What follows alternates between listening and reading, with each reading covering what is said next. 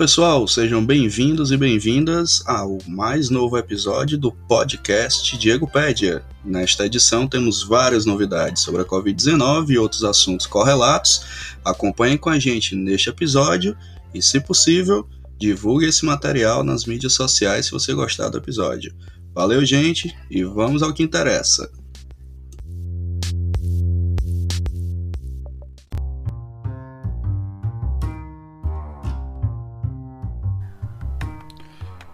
Olá pessoal, bom dia, boa tarde, boa noite. Sabe-se lá Deus que horas você vai ver este episódio.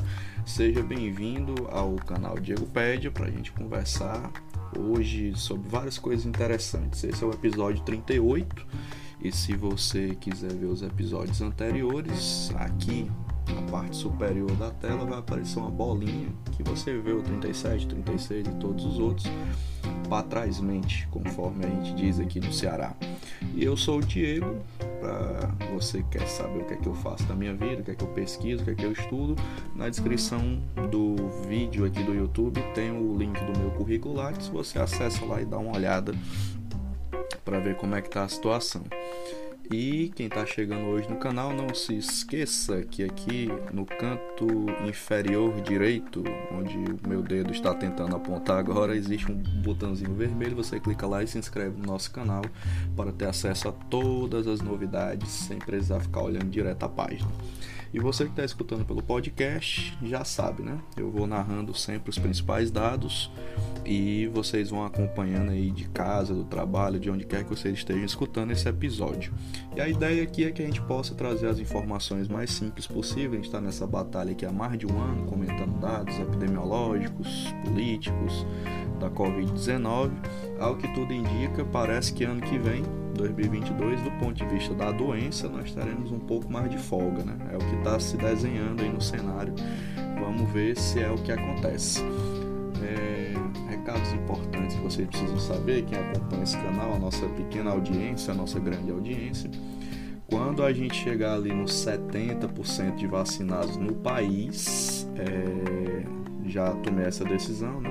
Eu vou começar a descontinuar esse, esses episódios comentados boletins epidemiológicos né, sobre a Covid. Vou dar uma parada nesse assunto e vou me dedicar a escrever o livro que eu já prometi para alguns amigos né, sobre as epidemias e talvez até se eu tiver gás e energia eu faço uma espécie de alguns episódios sobre os principais assuntos dessas informações que eu tenho juntado desde o ano passado para poder explicar a lógica, né, como as epidemias acontecem, o que é que a Covid-19 trouxe de novo é, de novidade né, para o combate ou o não combate adequado a esta forma de epidemia. O Brasil, inclusive, tem material sobrando aí para poder fazer esse tipo de análise é, técnica e científica sobre o que não se deve fazer. Né? Então, é, esse canal aqui tem vários episódios mostrando isso. Não precisa nem de muito esforço de minha parte de juntar essas documentações.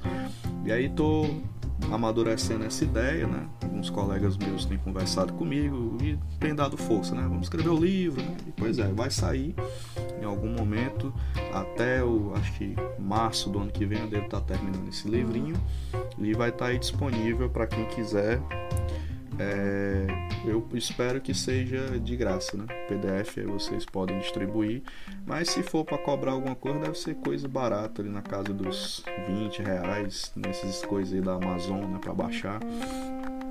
Não deve ser nada muito caro, não. Mas eu vou ver depois. Fato é que o projeto já está sendo desenhado.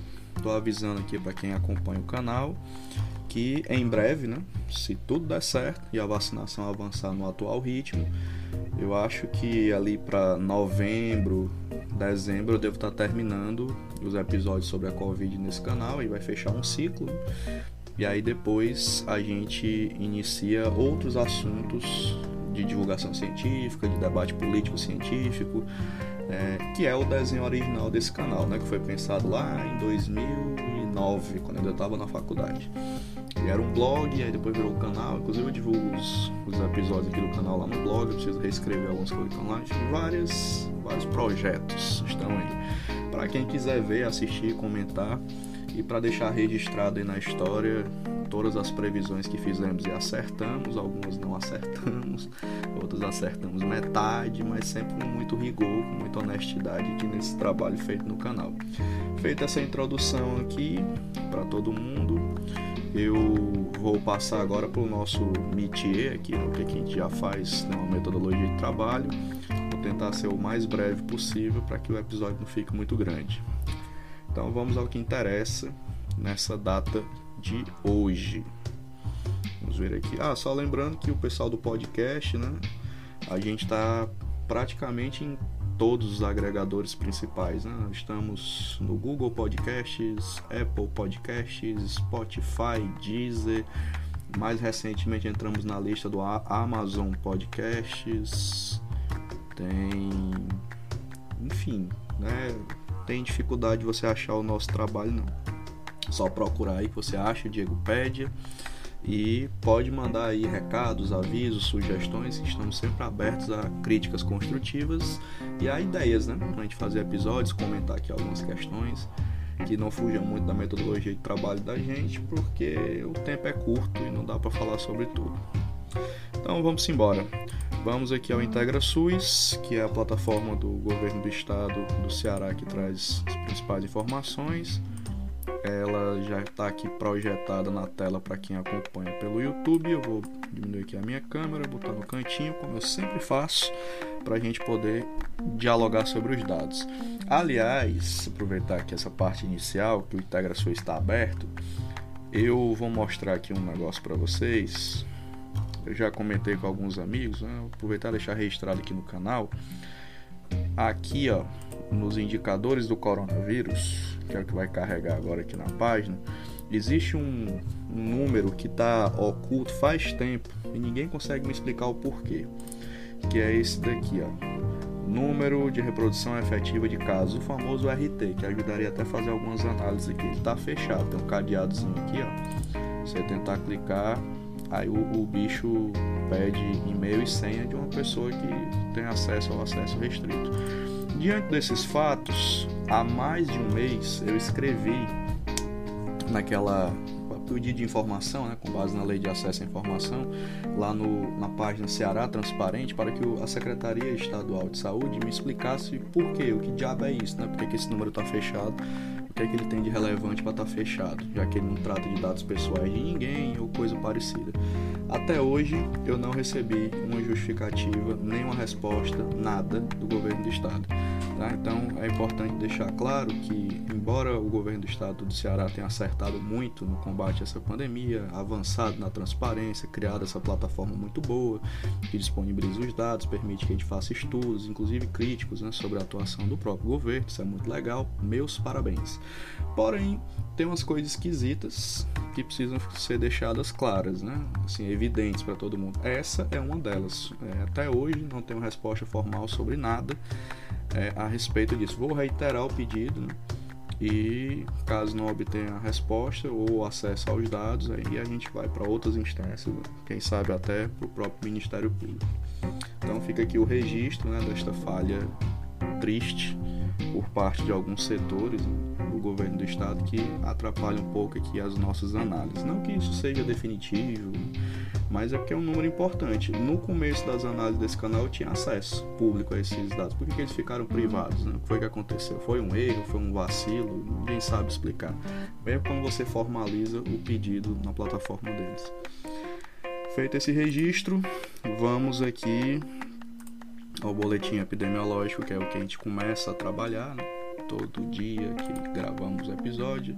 Data de hoje, 26 de setembro de 2021, Fortaleza, aqui tarde desse domingo, gravando o episódio de hoje.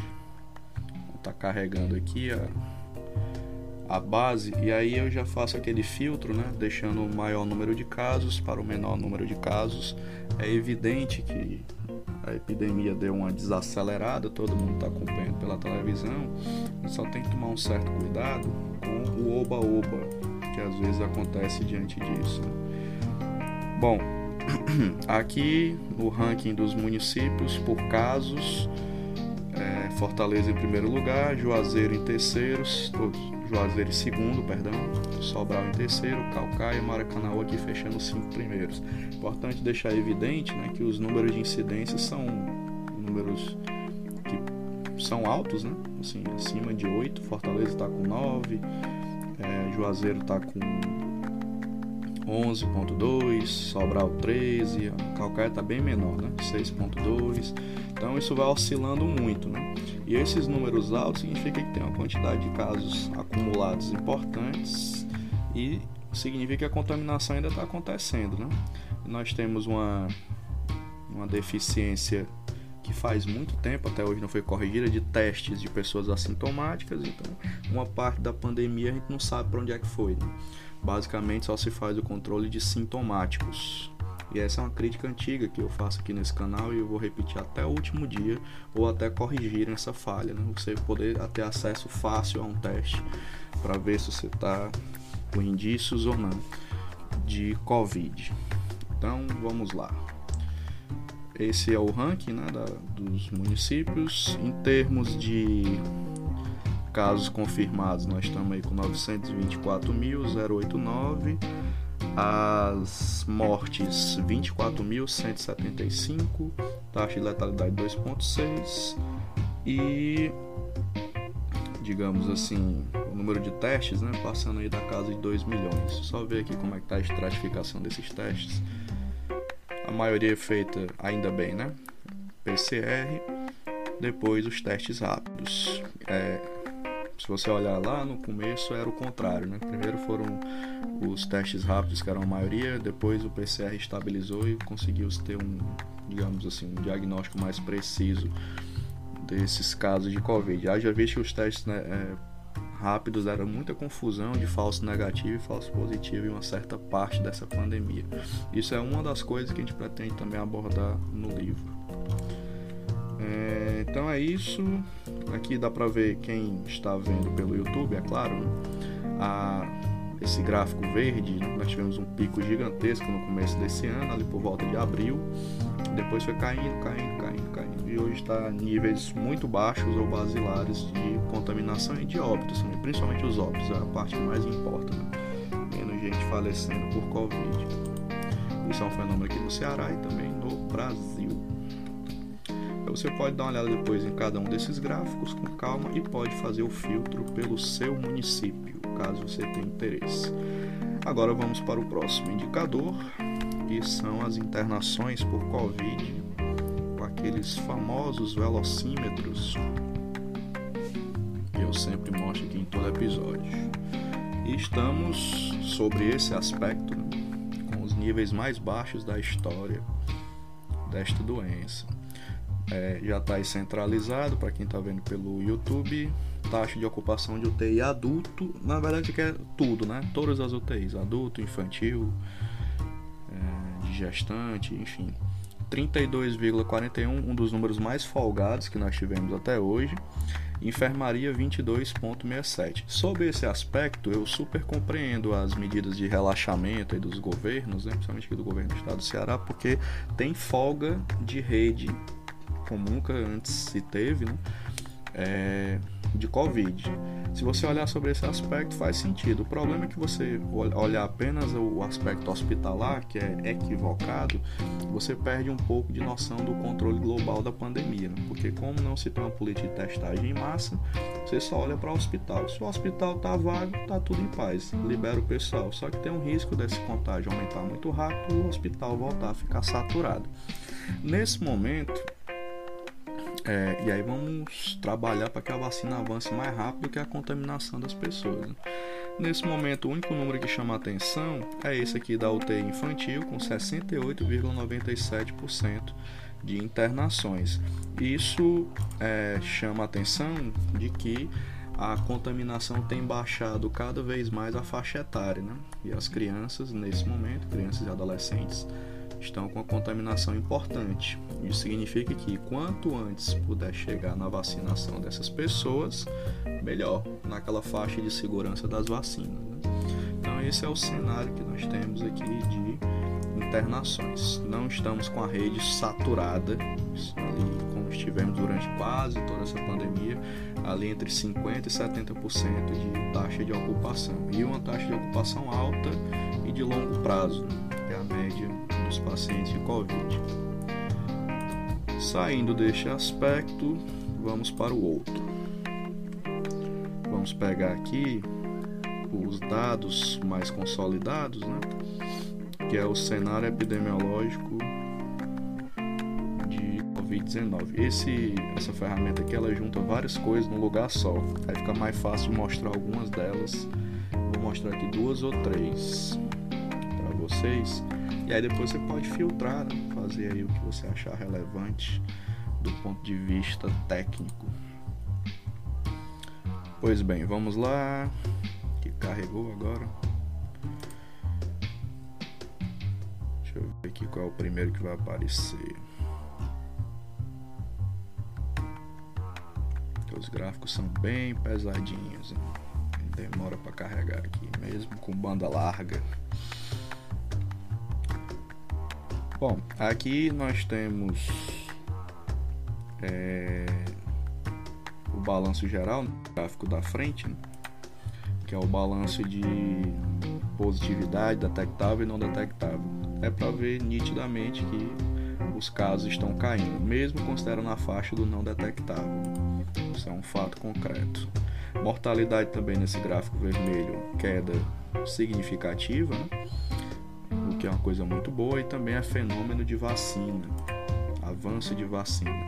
E os casos tiveram aqui um platôzinho, né, um repique ali no meio do ano, final, finalzinho do primeiro semestre foi caindo, pequenas oscilações aqui, mas a tendência é de queda. Vamos para frente.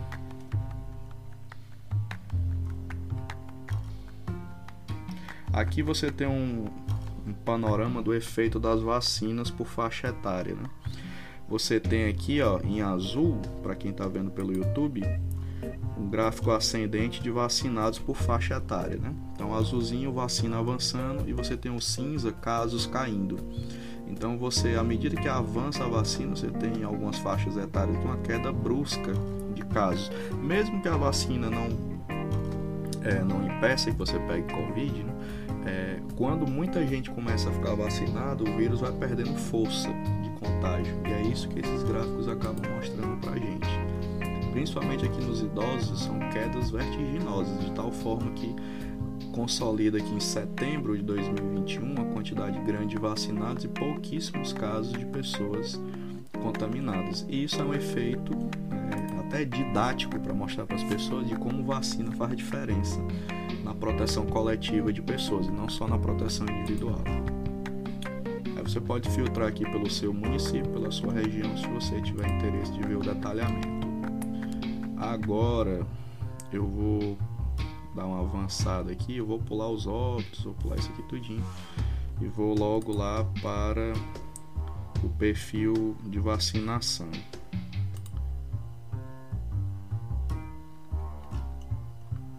Mortalidade, vou pular tudo isso que a gente já conversou aqui, já tem noção de que o negócio está tá avançando positivamente. Os novos casos também caíram. Tem um nível basilar, né? Aqui só para mostrar para vocês a curva epidêmica o padrão do CDC, né, que é o Centro de Controle de Doenças dos Estados Unidos. Você pode ver aqui por cores, né? que nesse momento a gente está aqui em verdinho azul, é o número mais baixo, o número de segurança. E é por essa razão que se libera mais atividades econômicas, inclusive esses eventos teste de massa. Nós vamos já conversar sobre eles. Essa é a faixa de segurança, porque vacina também está avançando rápido, isso é uma coisa boa. Aqui na vigilância genômica, para saber as variantes por município, a alfa basicamente Fortaleza, concentração aqui, né? a delta espalhada pelos quatro cantos do estado. Se olhar aqui no mapinha colorido, tem ponto vermelho em todos os pontos do estado. E a Mu, que é a mais recente, está né? restrita a Fortaleza também. Eu acho o nome dessa variante horrível. Agora de Mu fica uma coisa muito esquisita. vamos lá Positividade também vou pular esse aqui tudinho, porque a gente já conversou sobre isso, tanto em UPAs quanto em UAPs. Esse dado não importa por hoje, né? Tá aqui o vacinômetro, é isso que eu queria mostrar. Que aqui tem um consolidado. Eu queria só fazer um, uma ressalva aqui também. Um dia desse eu tive uma discussão bastante acalorada em um dos grupos que eu participo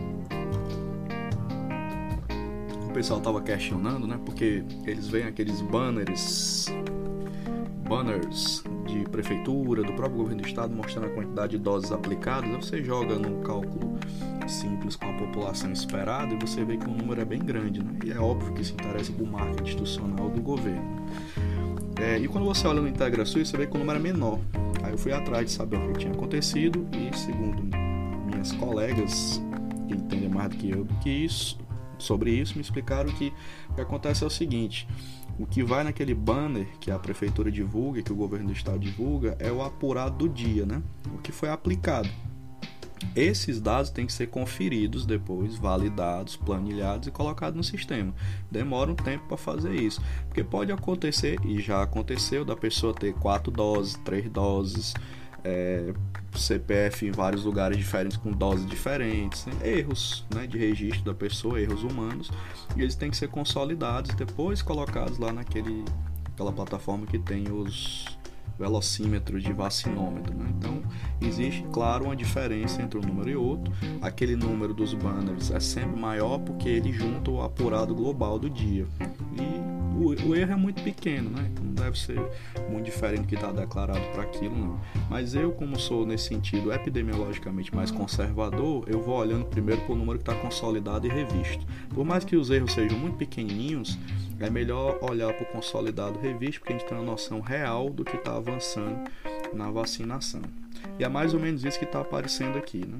Você pode filtrar pelo seu município, se for do seu interesse, mas no balanço geral, nós temos primeira dose 62% de população estimada vacinada, segunda dose ali na casa 33,1%. Se você pegar essa diferença de dados que eu estou me referindo, fazendo uma conta daqueles dados que tem lá no banner, talvez até você chegue ali perto de 40% já da população com segunda dose. Mas eu vou ficar com esse número menor por uma questão meramente de prudência, tá? Mas a diferença não é tão grande assim. E quando a gente chegar ali em 50 e poucos por cento da população vacinada com segunda dose, a gente pode começar a discutir a, a sensação de ter um pouco mais de esperança sobre os eventos de massa voltarem a acontecer como estão acontecendo na Europa. Né? Até lá, a cautela sempre vai ser a prerrogativa deste canal. Mas está avançando até mais rápido agora do que antes essa vacinação. Isso é uma coisa muito boa. É o que está demonstrado aí nos velocímetros para quem está vendo pelo YouTube e eu já narrei aqui né, os dados para quem está acompanhando pelo podcast. Então acho que deixa eu só ver aqui se eu não estou esquecendo de nada. Acho que por hoje é só aqui no nosso querido Integra SUS. Outro dado que a gente sempre olha, que é o que eu vou subir aqui agora na minha tela, é, são os dados de mobilidade do Google. Está aqui o relatório do dia 21 de setembro de 2021. Basicamente, ele demonstra que é, nós estamos cada vez mais na rua, né?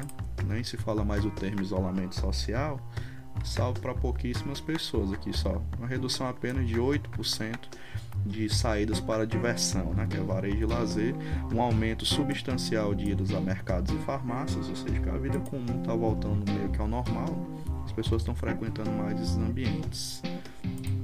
Tivemos parques, pelo menos aqui no Ceará o pessoal vai muito pouco, continua na mesma média.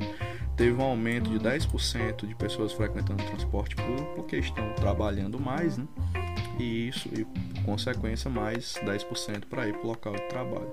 Então, na média, você pode ver que a gente está voltando aqui a um índice de circulação muito próximo daquele de fevereiro de 2020, no começo da, da pandemia, quando as coisas ainda estavam se desenhando como é que ia ser. Isso é reflexo também das aberturas que acontecem é, diante de, do que os governos vão liberando, o governo estadual e os governos municipais. Por mais confusão que essas reaberturas tragam pelos critérios em que elas são pautadas. Críticas essas já fizemos diversas aqui nesse canal. Outra coisa que a gente precisa ver, que eu vou subir aqui os dados, é como é que está o Brasil na fila da vacina aí no mundo. E até que a gente avançou, mas ainda é muito lento.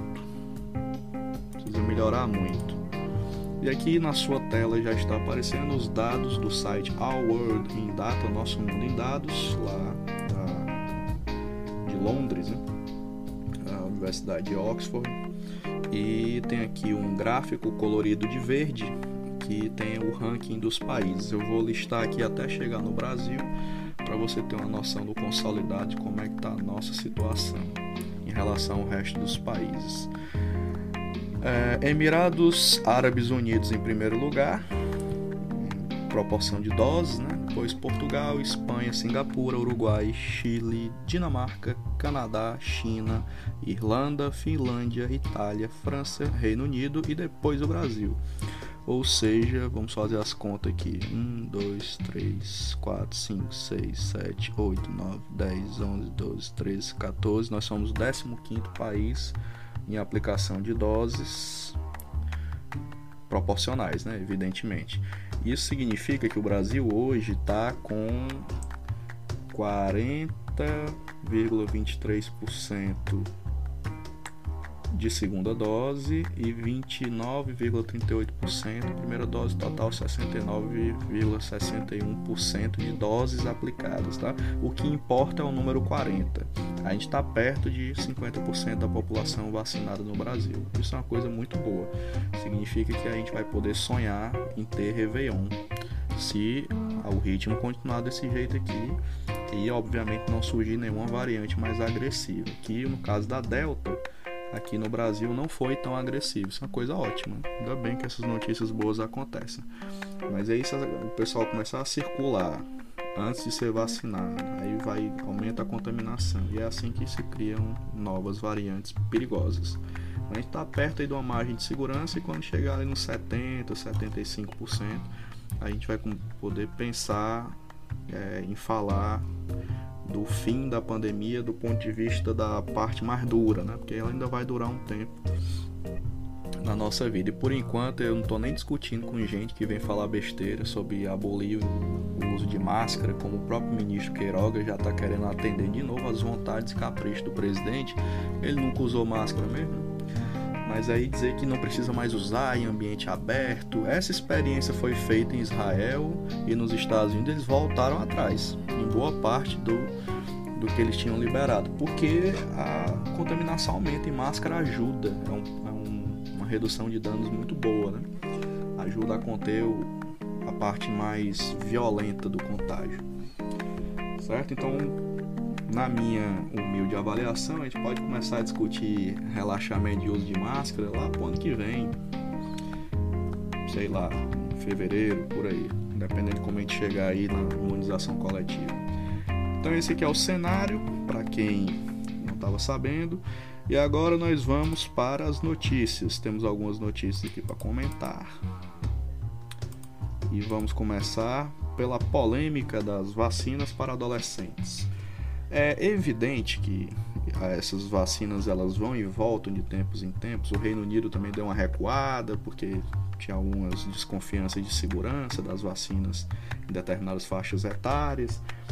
Aí aqui no Brasil o Ministério da Saúde, sem falar com ninguém, também interrompeu as vacinações de adolescentes. Primeiro disse uma coisa, depois disse outra. Tinha sido por conta da morte da adolescente, mas depois verificou-se que a morte da adolescente não foi por conta da vacina. A Anvisa dizia que a vacina era para continuar, e o Ministério da Saúde dizendo que não era. Então cria uma confusão do tamanho do mundo. Vocês estão vendo aí a notícia da Agência Brasil, né? E agora o Ministério da Saúde ficou sem alternativa, porque o discurso não colou e vai voltar a recomendar o uso de vacinação por adolescentes, certo? Então, se tem vacina disponível, que se vacine é, os adolescentes para ter um nível de proteção. O problema é porque a gente começou a vacinação de adolescentes, os governos do estado estavam divulgando isso como um marketing de avanço da vacina sem ter nem consolidado a vacinação dos adultos. Né? Então, o problema não é vacinar adolescente, é o momento em que eles começaram a ser vacinados que foi mais por marketing do que por estratégia sanitária. Né? Hoje é uma estratégia sanitária acertada. Né? A vacinação de adultos avançou mais só que essa confusão faz é tempo que existe, né? E aí a notícia triste é que segundo os veículos de imprensa, o ministro atendeu mais um pedido do presidente por razões negacionistas para interromper a vacinação. Eu acho que ele vai ter que prestar inclusive esclarecimento sobre isso lá na CPI da Covid. Daí a notícia da Agência Brasil Covid-19, o Ministério volta a recomendar a vacinação de adolescentes. Vamos ver se eles não inventam mais outra marmota daqui para frente nesse andamento de trabalho. Próxima notícia para a gente comentar aqui é o digníssimo ministro Marcelo Queiroga que está em Nova York de quarentena porque pegou Covid. Aí a notícia do G1, Queiroga é diagnosticado com Covid, permanecerá em quarentena em Nova York por cerca de 15 dias, um hotel de luxo pago com dinheiro do contribuinte. Naquela farra que foi a ida do presidente Bolsonaro à ONU, é, ele estava sem vacina, até onde se sabe, não podia entrar nos cantos, nem a comitiva entrava junto com ele, nem podia, e o povo comendo pizza no meio da rua, o ministro descontrolado, dando cotoco para as pessoas, enfim, foi uma, uma grande vergonha. Né? E aí, para completar o negócio, ainda temos essa vexatória medida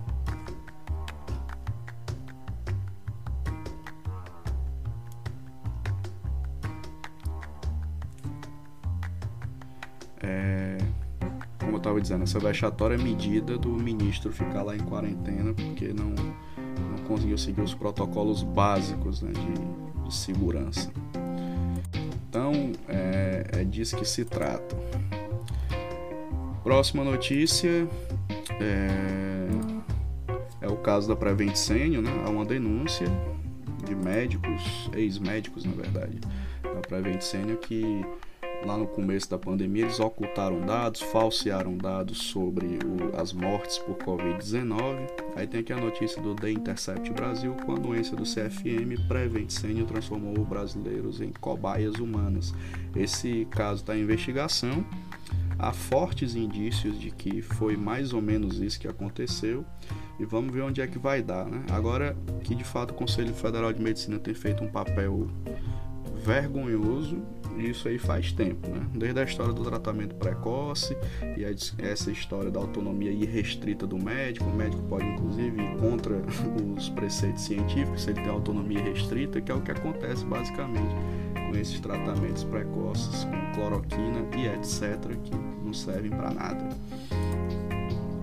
É, e a última notícia é sobre liberação de atividades. Temos aqui Camilo Santana liberando volta de público em estádio